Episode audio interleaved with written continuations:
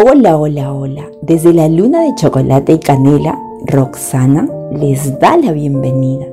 Hoy les traemos una hermosísima historia, creada y narrada por siete angelicales voces. Presten oídos e imaginación. La historia se llama La niña de los siete colores. Había una vez, en el siglo 7500, una niña perdida, que misteriosamente había desaparecido, o al menos eso creían sus habitantes pálidos del pueblo encantado ubicado a las orillas del río Álamo. Todos querían encontrarla, pues la niña perdida guardaba en su interior los siete colores de los siete cielos y de las siete tierras. Sus padres y hermanos tenían el presentimiento de que la niña perdida se hallaba en el Valle de los Animales Fantásticos y Mujeres Mágicas, pero ni una palabra salía de ellos. Por otra parte, algunos creían saber dónde estaba y otros negaban su existencia, pues otros temían que volviera. Los que creían saber de la niña perdida armaban planes y todos los días, a las 5 de la tarde, un grupo de mariposas les molestaba. El padre salió a ver y gritaba, Malurf, Malurf, ahí va mi niña, el arco iris de los siete cielos y las siete tierras. Fue lo último que pronunció el hombre. Había sufrido un encantamiento los seis hijos decidieron realizar el plan para rescatar a su hermana menor. Esta sería la primera vez que la gente del Álamo se enfrentaría a los del Valle de Sion. Pasó por sus mentes desviar el cauce del río. Surgía la gran pregunta, ¿cómo iban a enfrentar a los rinoelefantes, a los dragos serpientes y otros tantos? Ni qué decir de las mujeres que adoptaban infinitas formas. Los rostros de aquel pueblo misterioso tuvo noches que no podían dormir hasta que un día, enmarañados en el plan de rescate, preparando pócimas mágicas y escudos invisibles, ven avecinarse desde el Valle de los Manzanos una libelulaira con un mensaje escrito en pergamino que dejó caer en la tierra frente a los hermanos y que decía lo siguiente. Si realmente deseáis a la niña, ya conocéis el camino, los siete colores del arco iris.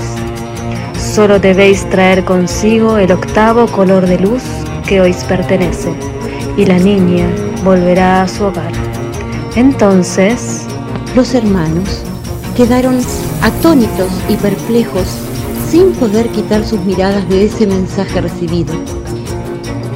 Cuando comenzaron a notar que todo aquel valle se convirtió en silencio, hasta que uno de los hermanos dijo, Debemos volver al caldero. Continuaremos preparando la pócima. Ese es el camino secreto. Ese es el camino que devolverá a la niña su hogar. Dejaron caer nuevamente ese mensaje escrito en pergamino sobre el suelo y volvieron su mirada al caldero para continuar preparando su pócima mágica. Pero lo que había sucedido era que nadie se esperaba ese fulgor de deseos chispeantes que salían de esa olla mágica las estrellas curiosas se asomaron en una noche nebulosa de silencio ensordecedor. Había pasos que se escuchaban en ese crepitar de las hojas de otoño y alguien se avecinaba. Una voz de la nada irrumpió aquel vacío en el que se encontraban los hermanos y se abrió un camino que inesperadamente los sorprendió. Ellos habían corrido en puntas de pie hacia la ventana para mirar de dónde venía esa voz misteriosa que anteriormente había interrumpido el silencio de la noche. Pero antes de que pudieran ver quién andaba por allí, se sintió el crujir de la puerta abriéndose rápidamente. Entre el ruido de las burbujas y los deseos chispeantes de la olla mágica y el fuerte y galopante latir de sus corazones, los hermanos reconocieron de inmediato aquella visita. Sí, sí, allí frente a ellos estaba el famoso duende del bosque. Y fue así que... La olla comenzó a hervir y el agua empezó a desparramarse por toda la casa. Desesperados, sin poder frenar la inundación, le preguntaron al duende, ¿por qué has venido si no nos ayudas? A lo que él contestó, no puedo ayudarlos. Vine a recordarles que toda la magia que necesitan está en ustedes. Son los únicos que pueden descubrir su luz.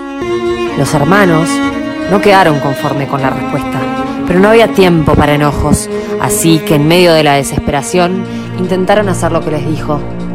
Repitiendo las exactas palabras del duende, se dieron cuenta que había un mensaje escondido, descubrir su luz. Y así fue como se convirtieron en el sol y secaron la catástrofe. La casa volvió a brillar y sus corazones volvieron a confiar.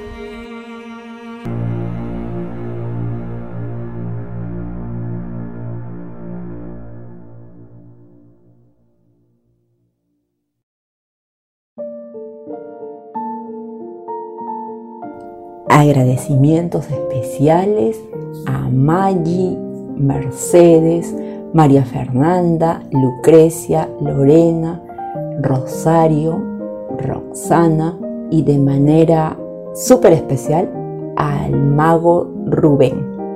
Si te ha gustado el cuento La niña de los siete colores, compártelo y pasa la voz que estamos en la luna de chocolate y canela.